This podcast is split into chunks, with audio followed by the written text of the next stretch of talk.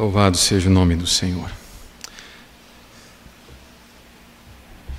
Irmãos, nós estamos concluindo hoje a carta de Paulo aos Gálatas. Olha só, momento histórico. Você vai poder falar assim: Eu estava lá quando eles terminaram a exposição de Gálatas, que levou sete meses. Louvado seja Deus. É, eu sei que levou sete meses porque ontem eu estava vendo qual, quando foi que a gente publicou o primeiro vídeo da exposição da carta aos Gálatas, e o primeiro domingo foi há sete meses atrás. Então te convido a ir lá. Gálatas capítulo 6, os versos 11 ao 18. Que o Senhor seja honrado através da exposição do texto, através da sua atenção ao texto, que o nosso coração seja moldado pela palavra do Senhor. Gálatas, capítulo número 6, versos 11 ao 18.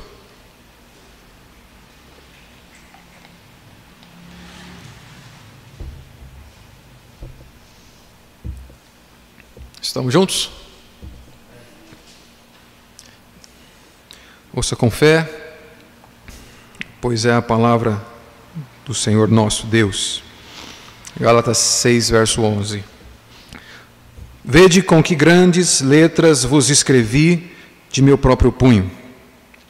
Todos os que querem ostentar-se na carne, esses vos constrange a vos circuncidades, somente para não serem perseguidos por causa da cruz de Cristo. Pois nem mesmo aqueles que se deixam circuncidar guardam a lei, antes querem que vos circuncideis para se gloriarem na vossa carne mas longe esteja de mim gloriar-me senão na cruz de nosso Senhor Jesus Cristo, pelo qual, pela qual o mundo está crucificado para mim e eu para o mundo. Pois nem a circuncisão é coisa alguma, nem a incircuncisão, mas o ser nova criatura. E a todos quantos andarem de conformidade com esta regra, paz e misericórdia sejam sobre eles e sobre o Israel de Deus. Quanto ao mais, ninguém me moleste, porque eu trago no corpo as marcas de Jesus. Graça, a graça de nosso Senhor Jesus Cristo seja, irmãos, com o vosso espírito. Amém. Até aqui, vamos orar mais uma vez, pedindo a intervenção e a total e soberana condução do Senhor essa noite. Pai Santo, nós estamos chegando ao final desta carta e podemos dizer que até aqui o Senhor nos ministrou com a sagrada palavra do Senhor. A minha oração nessa noite é para que haja fidelidade ao texto bíblico, que o nosso coração esteja completamente entregue diante da tua presença. Pai Santo, eu rogo a Ti pois nada poderia fazer se o teu Santo Espírito não tomasse a direção completa da exposição da tua palavra. O meu desejo nessa noite é de ser fiel ao Senhor e que meus irmãos também sejam fiéis ao Senhor. À medida que nós ouçamos a tua voz. Por isso que haja fidelidade à palavra do Senhor. Assim como alguém já disse, Senhor, a minha intenção nessa noite é falar como um homem morrendo para outros homens morrendo, para que haja o discernimento do quanto nós carecemos da graça, misericórdia e bondade do nosso Deus. Fala conosco, Senhor em nome de Jesus. Irmãos, o apóstolo Paulo aqui está concluindo a sua carta e a gente vai concluindo junto com ele. Você vai perceber, você que acompanhou toda a exposição, quem não acompanhou, depois vocês acompanhem, cheguem, façam uma, visualizem lá no, no, na página do, do, YouTube da igreja, tem todos os vídeos lá. É, aqui é, é, é interessante a gente notar que Paulo faz uma espécie de apanhado geral é um, um sumário, ele resume tudo aquilo que ele disse e ele enfatiza o ponto central da sua carta. O mesmo embate que ele travou com os judaizantes desde o início da carta, ele continua aqui.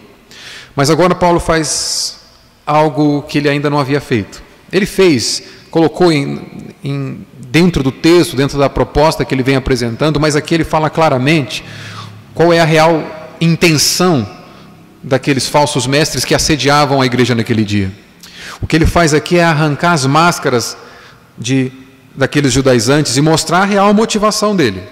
A real motivação daqueles judaizantes, daqueles religiosos, não era apresentar um zelo religioso. Na verdade, o que motivava eles era o, o medo de serem perseguidos por causa da mensagem da cruz, porque a mensagem da cruz, quando ela é pregada com fidelidade, inevitavelmente acaba gerando perseguição. Então, Paulo vai mostrar olha, o que esses judaizantes querem, o que esses religiosos querem, não é cuidar da vida de vocês ou apresentar uma forma de vocês servirem a Deus. Eles estão buscando duas coisas. Primeiro, eles não querem ser perseguidos pela mensagem da cruz, porque eles não têm qualquer capacidade de suportar a perseguição da mensagem da cruz. E segundo, o que eles querem é aumentar o número de seguidores para si mesmos. Pois é isso. A religião, ela apenas constrói seguidores dos homens. Ao passo que o evangelho, quando ele é pregado na fidelidade da escritura, ele alcança seguidores para o nosso pastor Jesus, o nosso Senhor Jesus. Então Paulo vai desmascarar aqueles homens aqui. Paulo agora escreve de próprio punho, você viu aí no verso 11, ele está dizendo: Olha só que com grandes letras que eu estou escrevendo para vocês. E a gente já viu que essa carta de Paulo aos Gálatas, ela não é um tratado teológico, mas ela se trata da carta de um pastor que ama a igreja e ele está demonstrando o seu cuidado amoroso para essa igreja. Irmãos, e essa é a maior demonstração de amor que um pastor pode dar, pode fazer para o rebanho do Senhor. É manter, é zelar pela pureza do evangelho no meio da igreja.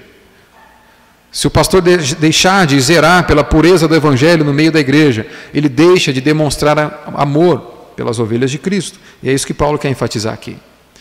Por que, que é necessário que a mensagem evangélica, que a mensagem da cruz, e deixa eu já colocar nesses termos aqui, quando eu me referir à mensagem da cruz, eu estou tratando mensagem da cruz como sinônimo de evangelho, porque é isso que o evangelho apresenta, a boa nova apresentada, dada por Cristo através da sua cruz.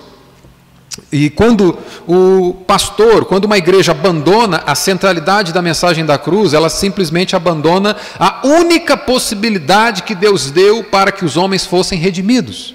Porque foi assim que Deus resolveu demonstrar o seu amor pelos homens. Romanos capítulo 5, verso 8, Paulo diz assim: Mas Deus prova o seu próprio amor para conosco, pelo fato de ter Cristo morrido por nós, sendo nós ainda pecadores. Então havia o meio pelo qual Deus demonstra amor pela humanidade é a cruz. Nós não podemos ter como mensagem central da nossa vida outra a não ser a cruz de Cristo. Portanto, a ideia que eu quero defender com esse texto aqui é que a cruz de Cristo, ou a mensagem da cruz de Cristo, é o único meio pelo qual a gente deve edificar a nossa vida. E a gente vai ver que é um risco muito grande se nós abandonarmos a mensagem da cruz. Por outro lado, há uma recompensa muito grande se nos mantermos fiéis à mensagem da cruz. Então, essa é a ideia central aqui, para quem gosta de anotar. A mensagem da cruz é o único meio pelo qual a gente deve edificar a nossa vida.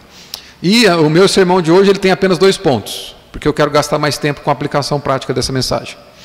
O primeiro ponto é que sem a cruz de Cristo, as nossas vidas não passam de uma religião hipócrita e covarde. Nós vamos ver isso nos versos 12 e 13. E meu segundo ponto é que somente na cruz de Cristo nós temos vida com Deus, ousada e verdadeira, nos versos 14 a 17. Então acompanha comigo aí. Primeiro ponto então, sem a cruz de Cristo, sua vida, minha vida, não passa de religiosidade hipócrita e covarde. Por quê? Por que covarde? Onde está a covardia nesse texto? Atente-se para a frase do verso 12 em que Paulo diz assim: somente para não serem perseguidos por causa da cruz de Cristo. Sem a cruz, nossas vidas não passam de aparências exteriores, sem qualquer verdade interior. Esse é o ponto aqui. No verso 12, Paulo está dizendo assim: Os que querem ostentar-se na carne, esses vos constrangem a vos circuncidardes. A circuncisão é o meio central aqui, ou a ideia central que Paulo está combatendo, que aqueles judaizantes, aqueles religiosos queriam imprimir no coração dos Gálatas, ensinando que crer em Jesus não era suficiente, eles precisavam guardar as leis de Moisés, em especial, precisavam se circuncidar. Essa circuncisão, então, era um sinal exterior que não provocava nenhuma mudança interior. Aqueles homens se contentavam apenas em ver os, os crentes, ou ver os números de seus seguidores, professando uma religião exterior, visível. Eles não se importavam com a transformação do coração do crente. E é isso que Paulo vai criticar para finalizar a carta aqui. Uma vida vivida sem a mensagem da cruz, ou se a cruz não for central na nossa, no nosso estilo de vida, nossa vida não vai passar de uma mera religião visível, exterior, sem qualquer mudança do nosso coração. São atitudes forçadas, são atitudes e serviço a Deus motivado apenas pelo senso de obrigação, mas nunca um coração que se quebranta de verdade, nunca um coração que se rende diante do Senhor. Por isso, o motivo dessa carta aqui. Sem a mensagem da cruz, nossa vida se resume em religiosidade aparente e covarde. Por que aparente? Porque as pessoas vão nos considerar como pessoas religiosas pela nossa prática. Olha, aquele lá vai na igreja todo domingo.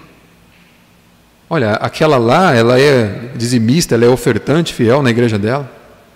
Olha, aquele lá, ele pratica muitas obras. Esse aí tem cara de crente.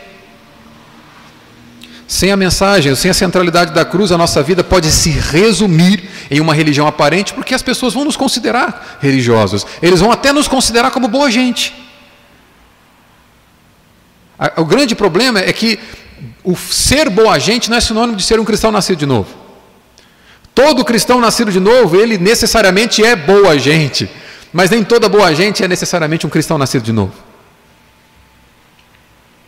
Ela é aparente por conta disso. E a vida sem a cruz ela é covarde, porque não oferece é, ofensa ao pecador. Irmãos e irmãs, e é necessário que o pecador seja ofendido. Eu vou te explicar por quê. Sem a ofensa da má notícia, sem a ofensa que o Evangelho apresenta, o homem não valoriza a boa notícia do Evangelho. Viver uma vida covarde sem a cruz vai impedir você de ofender o pecador. Eu não estou dizendo ofender o pecador com as tuas palavras.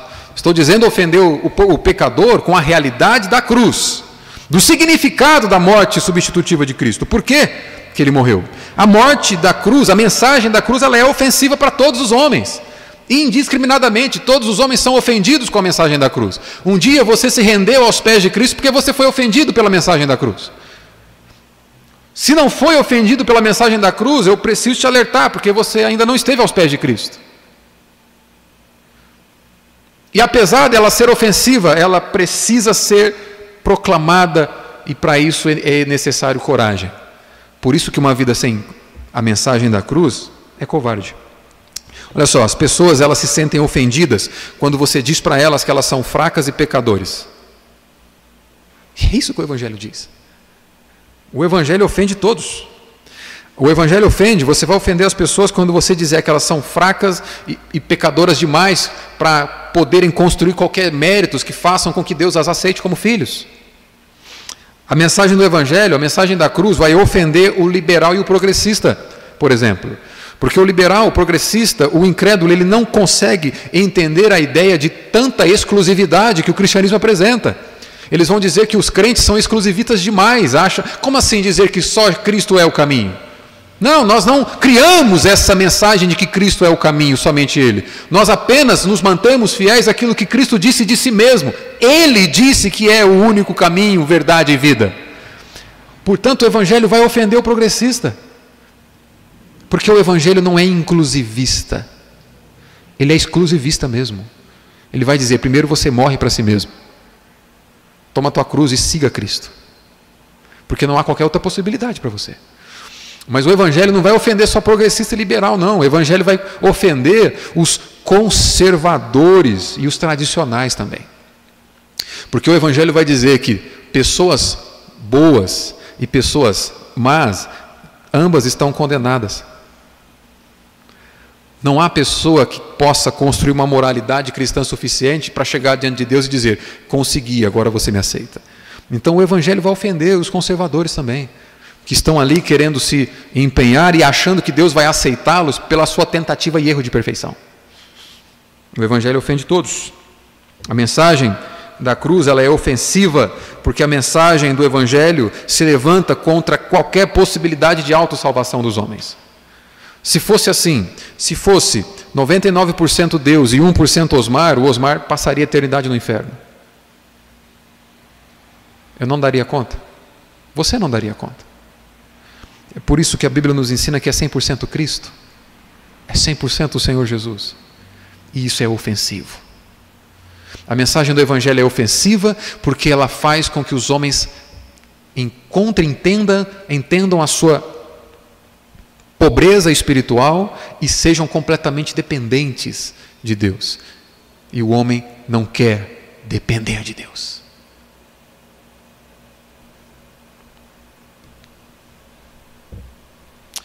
Por isso, é mais cômodo viver uma religiosidade aparente do que ser um pregador do Evangelho e viver pelo Evangelho. É mais cômodo, porque a sua religião não ofende ninguém como o Evangelho ofende. Mas a sua religião não pode transformar as pessoas como só o Evangelho pode transformar. Por isso que uma vida sem a mensagem da cruz nos faz em religiosos covardes. Nos faz em religiosos covardes. Deixa eu te dar uma ilustração. Eu penso que o comportamento da igreja nas últimas eleições presidenciais é uma evidência disso que eu estou falando aqui. No coração, no fundo, a igreja pensou o seguinte: se nós colocarmos governantes que são a favor ou defendem aquilo que nós acreditamos, a nossa moral, a gente não vai ser perseguido? O evangelho não vai ser perseguido? e nós vamos conseguir uma sociedade mais moralmente cristã. Ingênuo engano da igreja.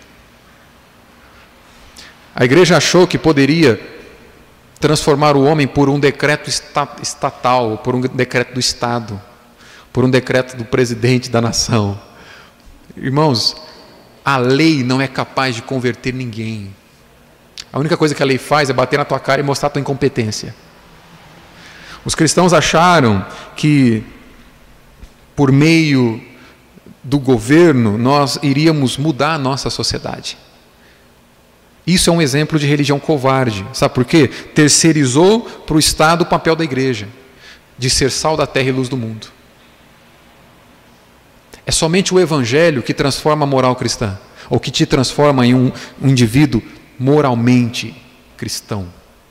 É só o Evangelho que te apresenta os motivos para se, ser um bom pai, os motivos para se ser um bom, um bom esposo, os motivos para se ser um trabalhador é, é, honesto no teu trabalho. É só o Evangelho que te dá o motivo adequado para que você tenha uma sexualidade santa. Né? E a igreja achou que ia santificar a sociedade por meio de decretos.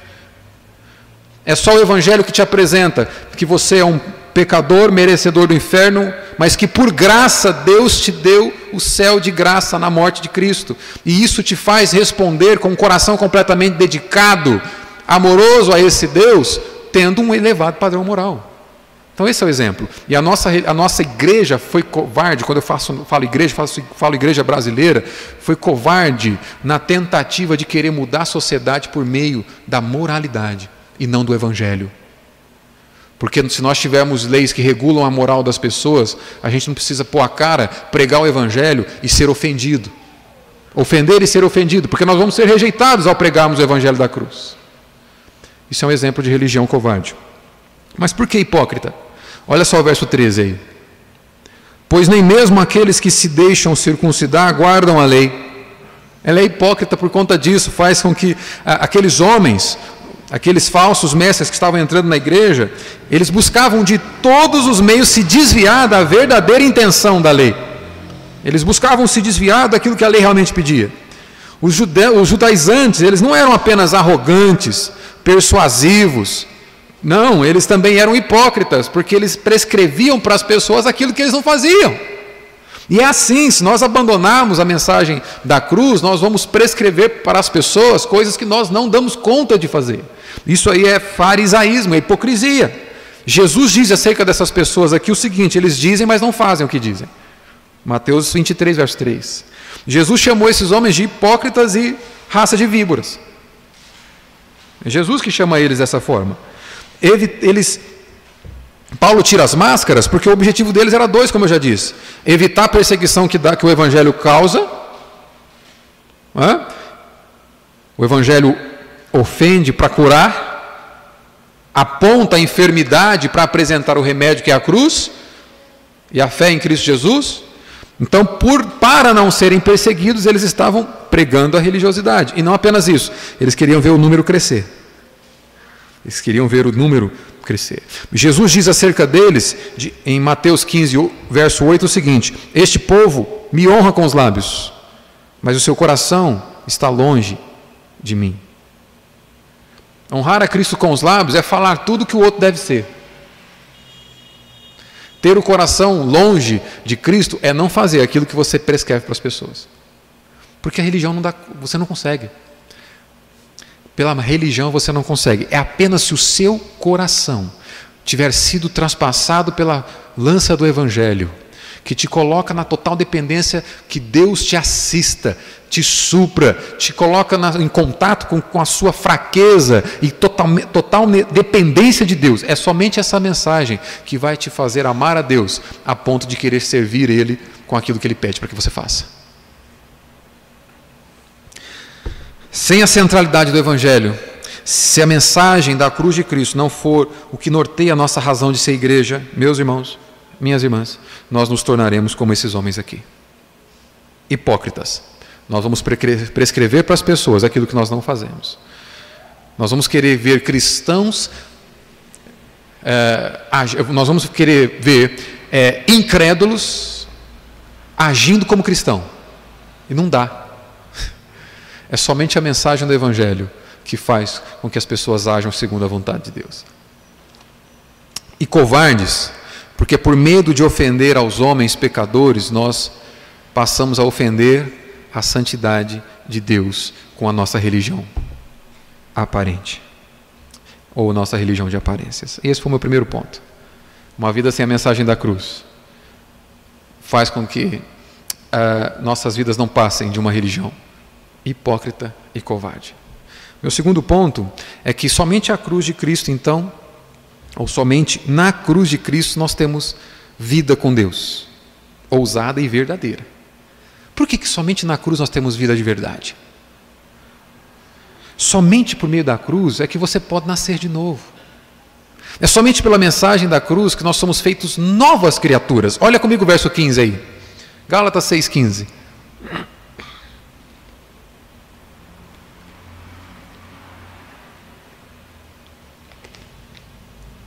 Pois nem a circuncisão é coisa alguma, nem a incircuncisão, mas o ser nova criatura. A circuncisão aqui era uma uh, incisão na carne, era uma operação realizada na carne dos homens. É algo externo, algo aparente. Ela não produz nenhuma mudança, mudança interior.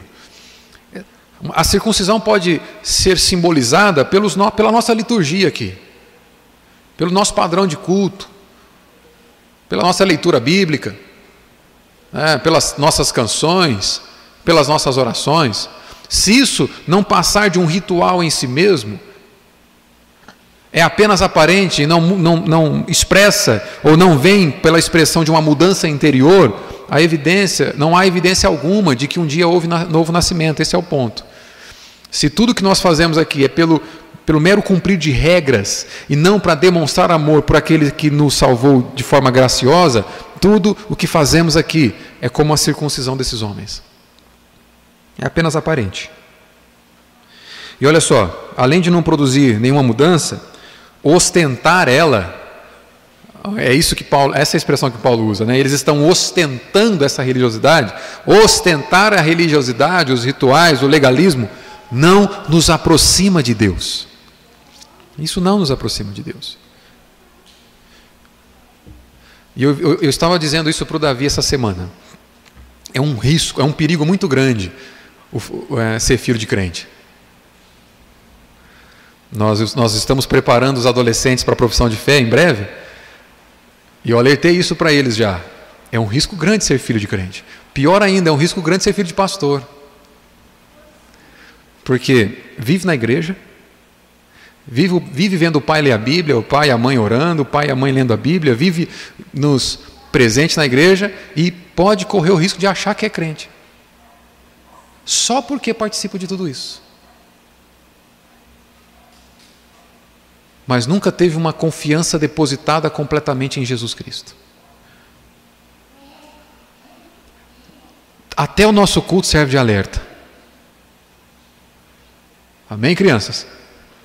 Até o nosso culto serve, o nosso culto serve para nos alertar que tudo que nós fazemos aqui é apenas um meio e nunca um fim. É apenas um meio para nos aproximar daquele a quem nós amamos. Se você e eu fazemos do culto um fim em si mesmo, há sérias evidências de que talvez não nascemos de novo.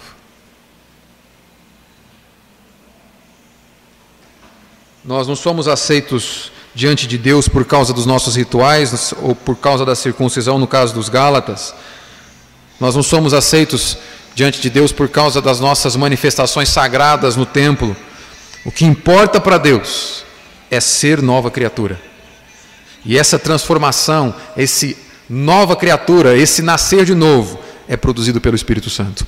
João Calvino, comentando isso, ele vai dizer o seguinte: a circuncisão era um disfarce diante dos olhos dos homens, mas a regeneração é a verdade diante dos olhos de Deus. E detalhe: não há regeneração, não há nova geração, não há novo nascimento sem a mensagem da cruz. Por isso que eu já disse repito, me permita repetir: se a igreja abandonar a mensagem da cruz, nós perdemos a única possibilidade de salvar vidas. Não há novo nascimento sem evangelho. Não há vida com Deus sem evangelho. Toda religiosidade é covarde, hipócrita, vazia e aparente se a mensagem da cruz não for aquilo que norteia o nosso ser igreja. A religião não tem poder de te transformar em nova criatura. Ela só pode te transformar em um túmulo cheio de cal. Já viu essa expressão? A religião não te forma em nova, em nova criatura, ela te transforma em um túmulo, um túmulo com cal. Jesus disse isso. Em Mateus 23, 27, Jesus diz assim: Ai de vós. É o Criador dizendo isso. Ai de vós, escribas e fariseus, hipócritas, porque sois semelhantes a sepulcros caiados. Caiar aqui, a palavra caiar, o verbo caiar, eles, os judeus eles passavam cal no sepulcro, nos túmulos, para mostrar ali a possibilidade de contaminação, então para ninguém tocar. E é isso que, que Jesus está dizendo. Um religioso que não tem a vida centrada no Evangelho, que ele não vive a partir da mensagem da cruz, é como um sepulcro caiado. E ele é contaminoso, porque ele vai contaminar outras pessoas.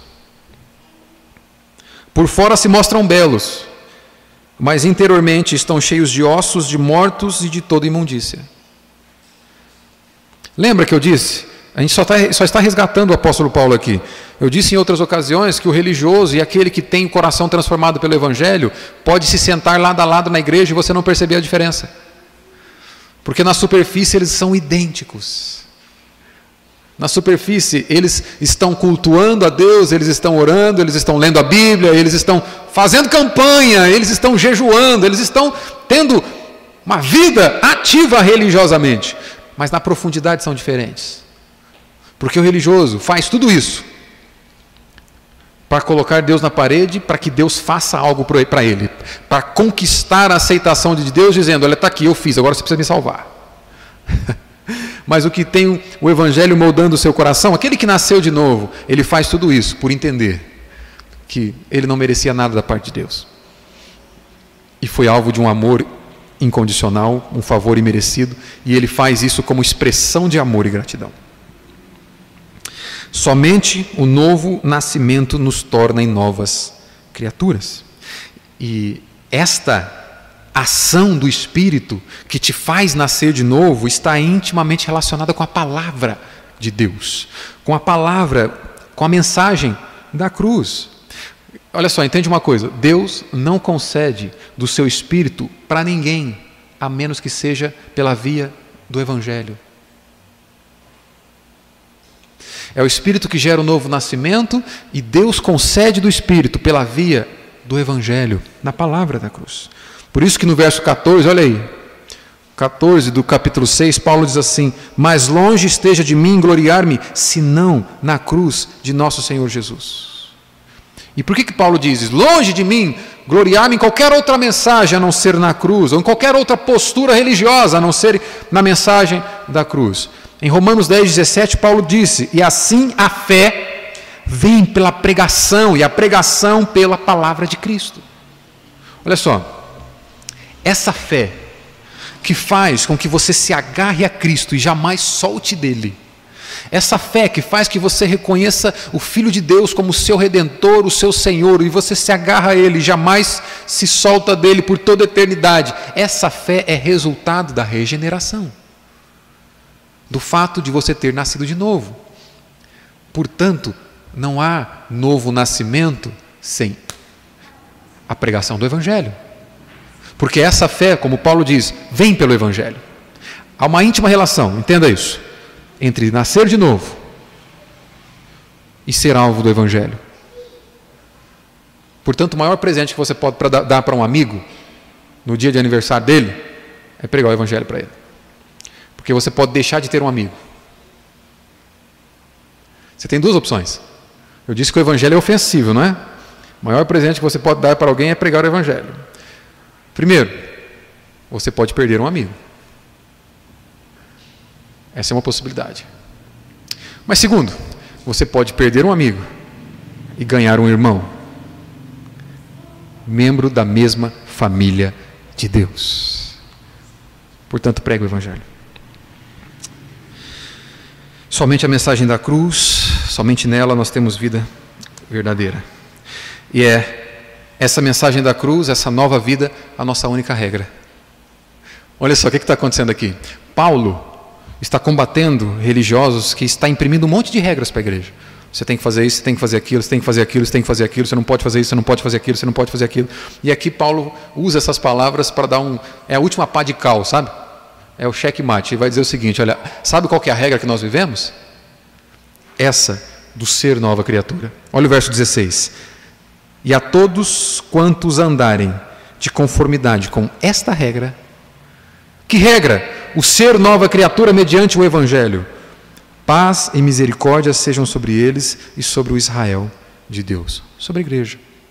Você prova de relacionamento com Deus, paz de Deus, misericórdia de Deus, não pelo seu esforço, pela sua dedicação na tentativa de merecer algum favor.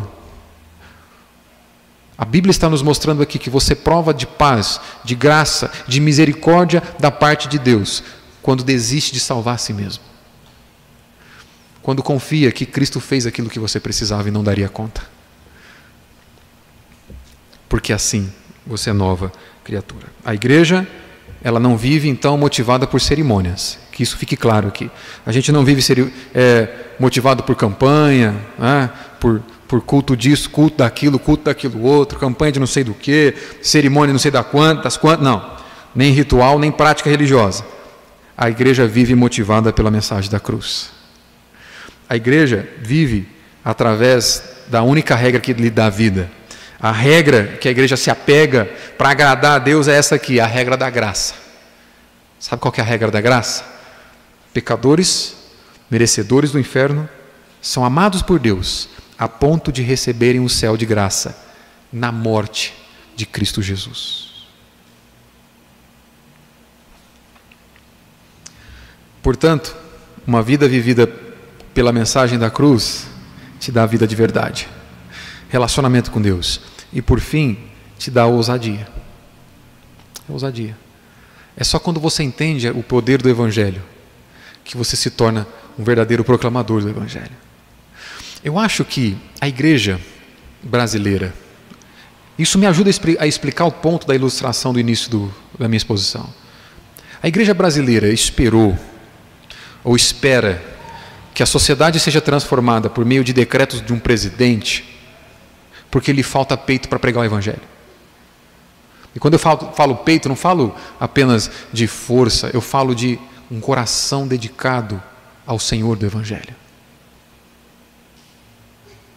Se você espere que a nossa sociedade seja moralmente santa, porque um presidente vai dar um decreto proibindo casamento homossexual, não estou, olha só, é só um exemplo. Não estou dizendo que nós somos nós, é, nós somos conservadores, tá bom?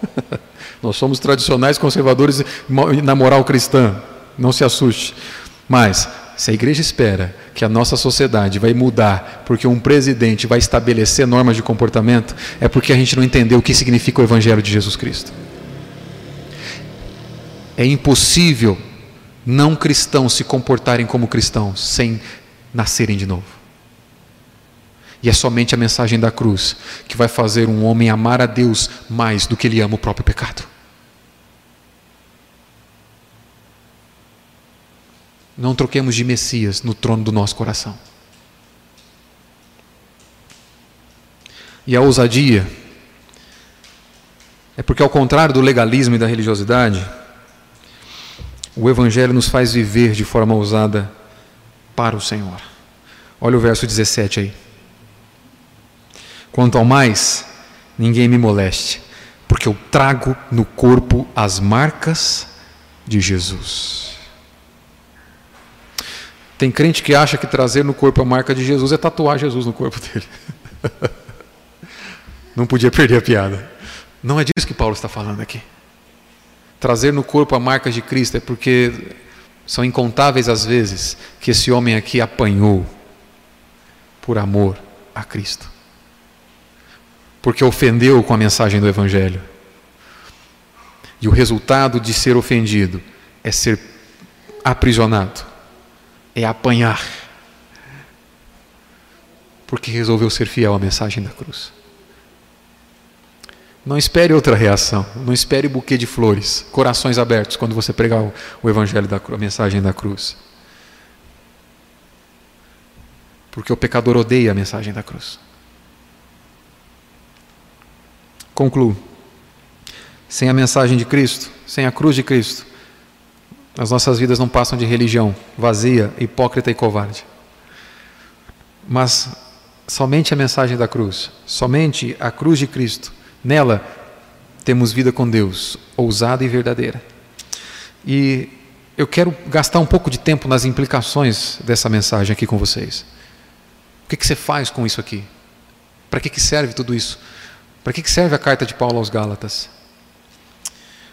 A implicação, a única que eu quero gastar tempo e espremer, e é, ela um pouquinho contigo aqui, é a seguinte: jamais podemos nos afastar da mensagem da cruz que, que isso significa?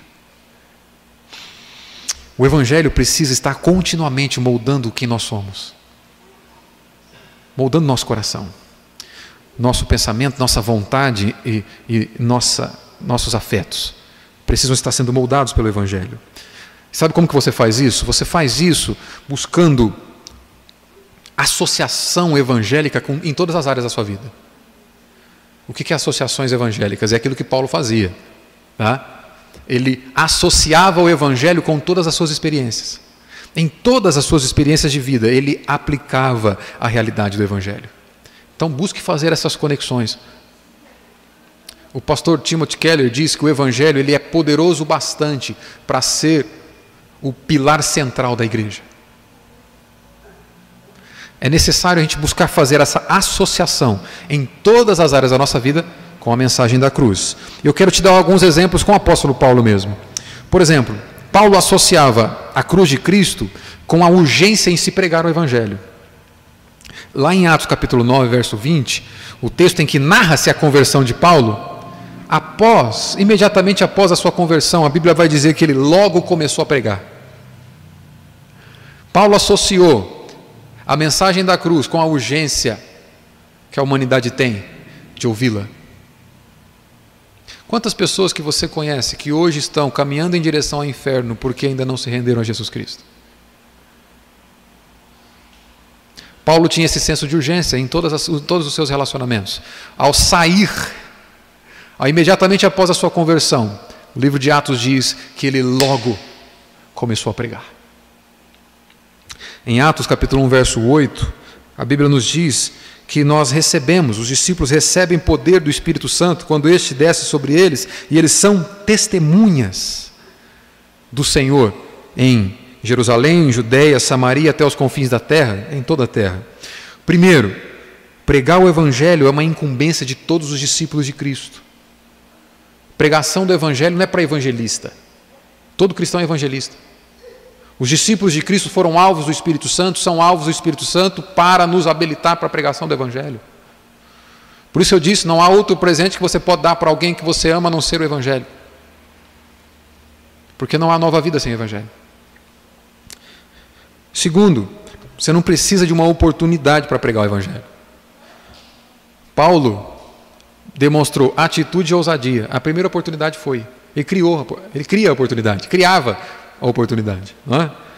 Uh, às vezes é, é, comum, né? Gente, o indivíduo pode pensar assim: olha, se eu estiver caminhando na rua tal, eu levar um tropeção, cair em cima de uma bandeira da Indonésia, eu sei que Deus quer me levar para ir pregar o evangelho na Indonésia.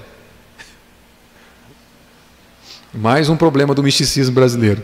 Não, você não precisa de uma oportunidade, crie elas. Sabe onde estão as oportunidades de pregar o evangelho? Onde tiver gente. Porque você, você se depara com dois tipos de gente todos os dias, vivos e mortos. Você não sabe quem está vivo e quem está morto. Você não sabe quem já nasceu de novo e quem ainda não. Portanto, pregue para todos. Ousadia. Em Atos capítulo 9, verso 29, nos mostra que Paulo falava e, e discutia com os helenistas, com os filósofos gregos, e o texto diz que eles procuravam tirar-lhe a vida. Percebe? Sabendo que ele vai, que o evangelho vai ofender, então ele pregava com ousadia. Irmãos, não espere sempre ser recebido com um buquê de flor, coração aberto e receptivo. Oh, muito obrigado. Você diz que eu sou um fraco, pecador, miserável, limitado, desgraçado, que preciso da graça de Deus. Desgraçado é isso, sem a graça, tá? Ah, que lindo, obrigado por me contar essa boa notícia. Não, isso é uma péssima notícia. A boa notícia é que por causa da morte de Cristo, esse pecador miserável, desgraçado aqui foi aceito. Isso é boa notícia. Mas não há boa notícia sem que a má notícia seja apresentada. Proclame o Evangelho, mesmo com uh, o ódio dos rebeldes. É, e eu quero te mostrar aqui um roteiro, porque talvez você pode perguntar como é que eu faço para pregar o Evangelho. Um roteiro que eu uso para pregar o Evangelho para qualquer pessoa e quatro pontos aqui. Olha só, começa com Deus. Começa dizendo quem a Bíblia diz que Deus é. E a Bíblia diz que Deus é onisciente, é bondoso, é amoroso, é manso, é misericordioso, é todo-poderoso, mas também é verdadeiro, santo e justo. Ele é justo. Ele é justo. Salmo capítulo 7, verso 11 diz que Deus é justo juiz. É um Deus que sente indignação todos os dias porque ele vê sua lei sendo transgredida pela rebelião dos homens. Começa apresentando Deus. Deus é amoroso, ele ama, mas ele também é justo. Agora apresenta, depois de apresentar Deus, apresenta o homem. Está tá entendendo? Estou te dando um roteirinho para você pregar o evangelho. Você não pode falar, pastor me ensinou. Agora você sabe. Começa com Deus, amoroso, mas também justo. Justo juiz. Depois apresenta o homem. Segundo pilar aqui para apresentar o evangelho. Quem é o homem? Criado à imagem e semelhança de Deus. E como disse S. Lewis, não há ser humano comum. Todos são criados à imagem e semelhança de Deus, mas caiu. E se rebelou contra o Criador. Romanos capítulo 5, verso 12, Paulo diz: Portanto, assim como por um só homem entrou o pecado no mundo e pelo pecado a morte, assim também a morte passou a todos os homens, porque todos pecaram. Então diz: Deus é santo, amoroso, mas ele é justo, e o homem não. O homem é pecador, caiu. É isso que a Bíblia apresenta da natureza humana. Depois de apresentar Deus, apresentar o homem, apresenta Jesus. Diz para ele: Mas Jesus, o homem perfeitamente santo que morreu. E Romanos 6, 23, a Bíblia diz: Porque o salário do pecado é a morte. Aí apresenta Jesus para ele. Olha só a sequência: Deus justo, O homem pecador. E se esse juiz é justo, esse pecado não pode ficar impune. A lei desse justo juiz diz que o pecado é pago com a vida com a morte do pecador. E aí apresenta Jesus para ele. E você pode dizer que Romanos capítulo 5, verso 17, Paulo diz: Se pela ofensa de um e por meio de um só reinou a morte, muito mais os que recebem a abundância da graça e o dom da justiça o presente da justiça, a justiça que você jamais vai conquistar com seu esforço na terra, a justiça que é presente de Deus, esses reinarão em vida por meio de um só, a saber, Cristo Jesus. Então apresenta Jesus para ele. Diz: Deus é santo, você não é. A Bíblia diz que todo pecador merece a morte e Cristo morreu, sendo santo, sendo justo. E o quarto e último ponto para você apresentar o Evangelho é a resposta que os homens dão a essa mensagem que você narrou. Fé. João capítulo 1, verso 12 diz: Todos quanto receberam, todos que receberam Jesus, deu-lhes o poder de serem feitos filhos de Deus, a saber os que creem no seu nome. Portanto, você já sabe como apresentar o Evangelho agora. Ter a mensagem do Evangelho central na nossa vida é isso é aproveitar as oportunidades para ver mortos nascendo de novo. Presente o Evangelho. Segunda é, associação que Paulo fazia entre a cruz de Cristo e a vida é a cruz de Cristo e a experiência da dor. Vou repetir. A cruz de Cristo e a experiência da dor. Alguém aqui já teve a convicção de que a vida dói? Você já percebeu que viver dói, né? Dói o físico, dói a alma, coração. Viver dói. Pois é, o apóstolo Paulo associava a dor na existência com o evangelho. Em Gálatas capítulo 6, se você olhar o verso 17, nós já vimos, ele vai dizer: Quanto ao mais, ninguém me moleste, porque eu trago no corpo as marcas de Cristo. Isso aqui é dor e sofrimento. Em 2 Coríntios capítulo 2, nos versos de 7 a 10, Paulo vai dizer assim: e para que não me ensoberbece, ensoberbecesse com a grandeza das revelações, foi-me posto um espinho na carne, mensageiro de Satanás para me esbofetear, a fim de que não me exalte. Verso 8 ele diz: Por causa disso, três vezes pedi ao Senhor que o afastasse de mim. Qual foi a resposta de Deus? Verso 9: Minha graça te basta. Está doendo, Paulo? Não sabemos ao certo que espinho da carne era esse, mas que doía, doía. E Deus diz: Minha graça te basta. E Deus continua: Porque o poder se aperfeiçoa na fraqueza. E nós vamos ver na sequência do texto Paulo louvando a Deus pelo fato de ser fraco. Porque quanto mais ele provava da sua fraqueza, ou seja, quanto mais dor e sofrimento ele experimentava, mais o poder confortador de Deus era derramado sobre ele. E aí ele vai concluir dizendo: Pois quando sou fraco, é que sou forte. Quando temos uma vida centrada na cruz de Cristo, até mesmo a experiência da dor, irmão, irmã, até mesmo a experiência do, do, do a experiência do sofrimento se torna oportunidade para louvar a Deus.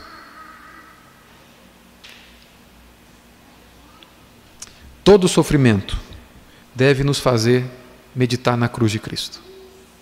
Sabia disso? Vou repetir. Todo sofrimento deve nos fazer meditar na cruz de Cristo.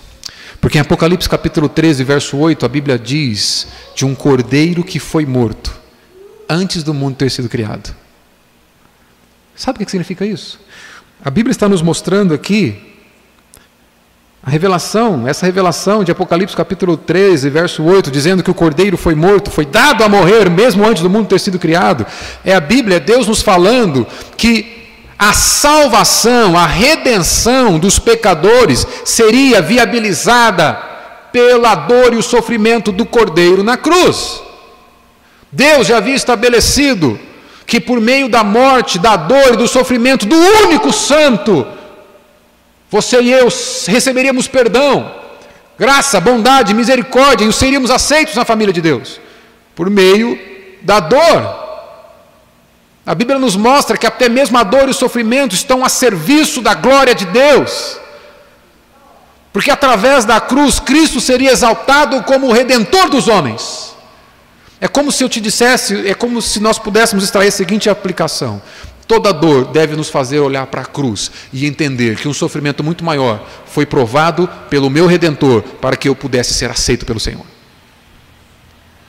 Toda dor aponta para Ele.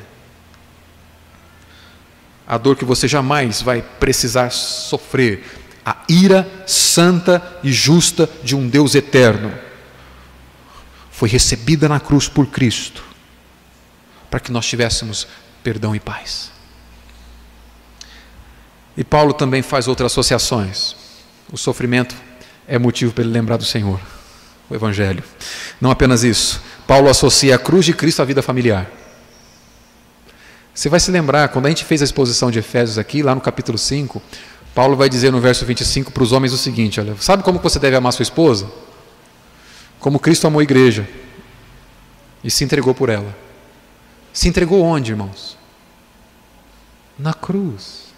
Paulo associa a vida no lar, o dia a dia, a rotina do lar, com a cruz de Cristo, mostrando para nós o seguinte: se a cruz de Cristo estiver central na minha vida, ser dedicado à minha esposa jamais vai ser um peso, porque o meu redentor está me pedindo isso. O meu, o meu redentor está dizendo para mim o seguinte: olha, da forma como eu me entreguei para te salvar, para te resgatar sem que você merecesse. Não espere que ela mereça para que você cuide dela. Cruz moldando o meu casamento. E a mesma cruz vai dizer para a mulher no capítulo 5, verso 22 de Efésios: Se submeta ao seu marido como se ele fosse o Senhor. Como se ele tivesse dado a vida por você. A cruz de Cristo modela o nosso casamento, modela a educação dos nossos filhos, porque Paulo vai dizer: instruas no caminho do Senhor. Modela a nossa vida profissional, porque vai dizer: você tem um Senhor no céu. Faça para o teu Senhor na terra como se estivesse fazendo para Ele no céu. E se eu sou empresário, a Bíblia vai dizer: trate o seu servo, o seu empregado, entendendo que você também tem um Senhor. A cruz está no centro de tudo. A cruz de Cristo é a cruz de Cristo que nos transforma em homens moralmente dedicados. Paulo associa a cruz com a vida moral. Por isso que eu enfatizei aqui. Não são governantes que vão aumentar a moral da nossa nação. É a cruz de Cristo. 1 Coríntios 6,12, Paulo diz: Todas as coisas me são lícitas, mas nem todas convêm. Todas as coisas me são listas, mas eu não me deixarei dominar por nenhuma delas. E no verso 13 ele diz: O corpo não é para a impureza, mas para o Senhor, e o Senhor para o corpo. E o verso 14 ele diz: Deus ressuscitou o Senhor. Isso é mensagem do Evangelho, a boa nova. E nos ressuscitará pelo seu poder.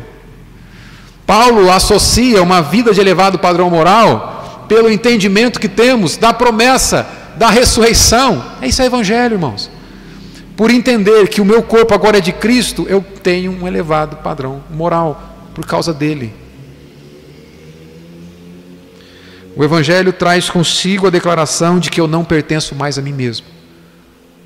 A cruz de Cristo também crucifica a minha vontade. É a vontade de Cristo na minha vida agora. Por fim, o que Deus requer então? Que a cruz de Cristo seja central na vida da igreja. Amém?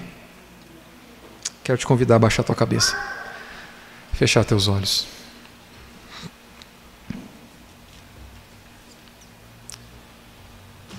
Nós vamos entoar o hino de número 107 ao pé da cruz, mas antes eu quero orar. Amado Senhor, a minha oração, Senhor, é para que nós nunca nos esqueçamos dessa mensagem. A mensagem da cruz deve ser central na nossa vida.